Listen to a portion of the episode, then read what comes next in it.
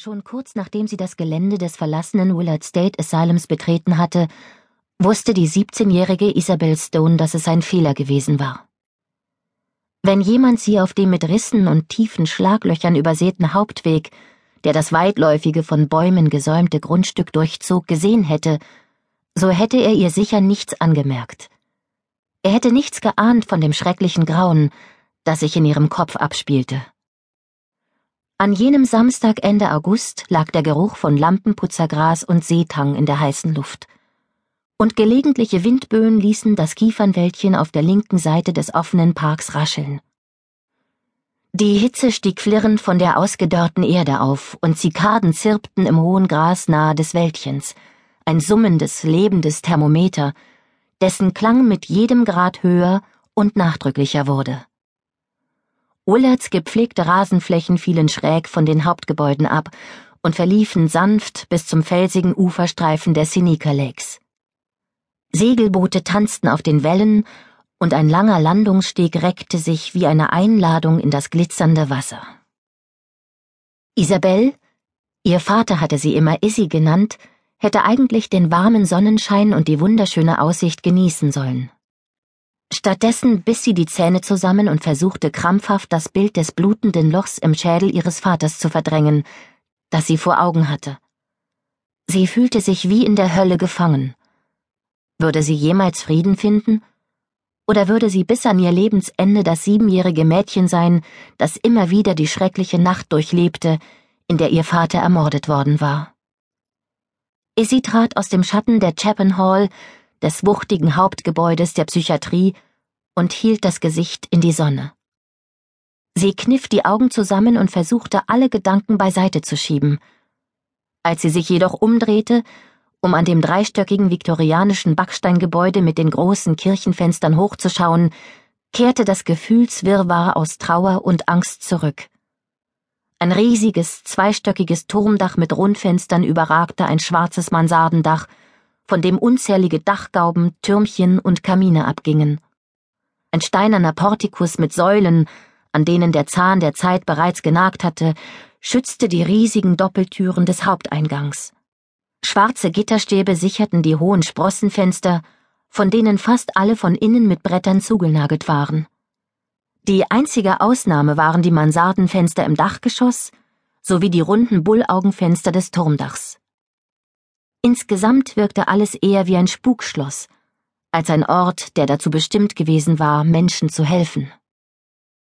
Issy fragte sich, welche Gräuel das wuchtige Gebäude wohl erlebt hatte. Welche schrecklichen Erinnerungen hatten sich an die Backsteine, den Mörtel und die blinden Scheiben geheftet und gehörten nun für alle Zeiten zum Bauwerk, eingefressen und darin verschlossen mit Blut und Tränen. So wie Schmerz und Leid immer ein Teil von ihr sein würden, würden die Erinnerungen von Tausenden von gequälten Seelen in der Chapin Hall und den umliegenden Gebäuden des Willard State Asylums weiterleben. Wie sollte dieser Ort jemals etwas anderes sein als eine stete Erinnerung an die geliebten Menschen, die hier gestorben waren? Sie schluckte und drehte sich zum Wasser um, eine Hand über den Augen zum Schutz vor der Sonne. Sie fragte sich, ob Bootsfahrer, die hier vorbeifuhren, zur ehemaligen Psychiatrie hinüberschauten in der Annahme, der Verbund von Backsteingebäuden und weitläufigen Rasenflächen gehöre zu einem Country Club oder einem College. Aus der Ferne sah alles ordentlich und vornehm aus. Doch sie wusste es besser. Sie stellte sich die ehemaligen Patienten im Park vor, wie sie trübe vor sich hinstarrten, ihre dünnen Körper mit nichts als Krankenhaushemdchen bekleidet, während sie in Rollstühlen saßen oder über das Gras schlurften. Sie stellte sich vor, eine von ihnen zu sein, und schaute auf den blauen See hinaus. Ob die Patienten mitbekommen hatten, dass andere Leute in den kleinen Gemeinden jenseits der Bucht Bootsausflüge machten, Abendessen kochten, sich verliebten und Kinder bekamen? Hatten sie sich gefragt, ob man sie jemals entlassen würde, um wieder ein Teil der normalen Welt zu werden? Oder machten sie sich gar keine Vorstellung von dem Leben, das ihnen in Willard entging? Izzy bekam Bauchweh, als eine weitere Erinnerung vor ihrem geistigen Auge aufflackerte. Ihre Mutter Joyce, die mit wirrem, in alle Richtungen abstehendem Haar lang ausgestreckt auf einer Pritsche im Elmira Psychiatric Center lag und mit glasigem Blick die Decke anstarrte. Es war ein schwülheißer Tag wie der heutige gewesen, und Izzy erinnerte sich an die verschmierte Wimperntusche und den Kajalstift, die an ihren blassen Wangen heruntergelaufen waren wie bei einem Clown im Regen. Auch wusste sie noch sehr gut, wie sie ihr Gesicht im Rock ihrer Großmutter vergraben und gefleht hatte, nach Hause zu gehen. Die endlosen weißen Korridore in der Psychiatrie, der Gestank von Urin und Bleichmittel, die dunklen Räume und die von Gummiwänden umgebenen Patienten in Rollstühlen und Betten würde sie nie vergessen. Nach diesem Besuch war sie jahrelang von Albträumen heimgesucht worden. Sie hatte ihre Großmutter angefleht, sie nicht dazu zu zwingen, noch einmal hinzugehen, und glücklicherweise hatte ihre Großmutter eingewilligt. Izzy schlang die Arme um ihren Körper und fragte sich, während sie über den rissigen Asphalt des Hauptweges ging, warum sie bloß hergekommen war. Sie hätte Kopfschmerzen oder Bauchschmerzen vorschieben können, egal was. Hauptsache, sie hätte den Besuch hier vermieden.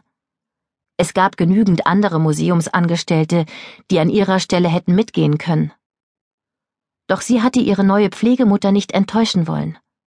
Peck war die Kuratorin des Museums denn zum ersten Mal seit ihrem zehnten Lebensjahr, als ihre Großmutter gestorben war, hatte Izzy Pflegeeltern, die sich wirklich um sie zu kümmern schienen. Gewiss, in weniger als einem Jahr würde sie 18. Sie war lange genug im System, um zu wissen, dass 18. Geburtstage nicht mit Partys gefeiert wurden. Wenn die Schecks ausblieben, bedeutete dies nicht nur, auf sich selbst gestellt zu sein.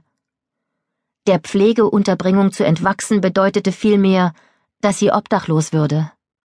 Sie hatte genügend Geschichten von Kindern gehört, die im Gefängnis und in Notaufnahmen von Krankenhäusern landeten, Drogen verkauften und von Sozialhilfe und Lebensmittelmarken lebten.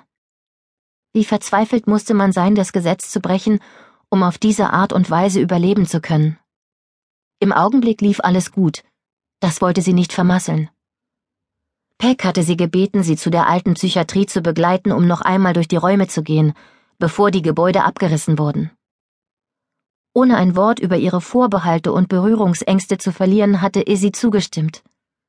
Sie war erleichtert, als Peck sie zuerst das Außengelände erkunden ließ, anstatt sie mit den anderen nach drinnen zu schicken, in die Keller hinunterzusteigen, die Leichenhalle zu durchqueren und die verlassenen Patientenabteilungen zu besichtigen. Doch sie fragte sich, was Peck wohl denken würde, wenn sie wüsste, dass es Izzy allein durch die physische Nähe zu Willard übel wurde. Sie überquerte eine Holzbrücke über ein ausgetrocknetes Flussbett und folgte dann einer einspurigen Straße in Richtung des Kiefernwäldchens. Zu ihrer Linken plünderte eine Schar Kanadagänse ein verwildertes Feld, die Köpfe über die Goldruten geneigt wie schwarzes Schilf. Wenige Schritte vom Straßenrand entfernt lagen, geschützt in einem Nest aus Lieschgras und Sternmiere, drei graugelbe Gänseküken, die ihre langen Hälse im Gras ausgestreckt hatten. Esi blieb reglos stehen, um sie genauer anzuschauen. Die Augen der Küken waren zwar offen, doch sie rührten sich nicht. Langsam arbeitete sich Isi zu dem Nest vor und hielt währenddessen auf dem Feld stets die Muttertiere im Blick. Doch ganz gleich, wie weit sie sich dem Nest näherte, die Küken rührten sich nicht vom Fleck. Sie waren reglos wie Flusskieselsteine. Isi musste schlucken, und ihr Hals brannte. Entweder waren die Gänseküken bereits tot oder waren im Begriff zu sterben. Sie kniete sich hin und hob eines hoch, drehte seinen weichen, schlaffen Körper in ihren Händen und tastete unter seinen Flügeln nach Wunden. Sie bewegte seine Beine und den Hals auf der Suche nach gebrochenen Knochen doch es gab keinerlei Anzeichen für irgendwelche Verletzungen, und die flauschigen Daunen waren immer noch warm. Dann blinzelte das Küken.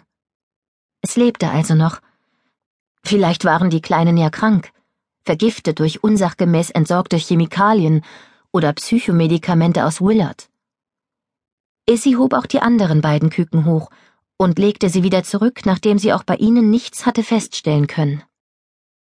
Flüchtig dachte sie darüber nach, ob Heck ihr wohl erlauben würde, die Küken nach Hause mitzunehmen, um sie wieder aufzupäppeln.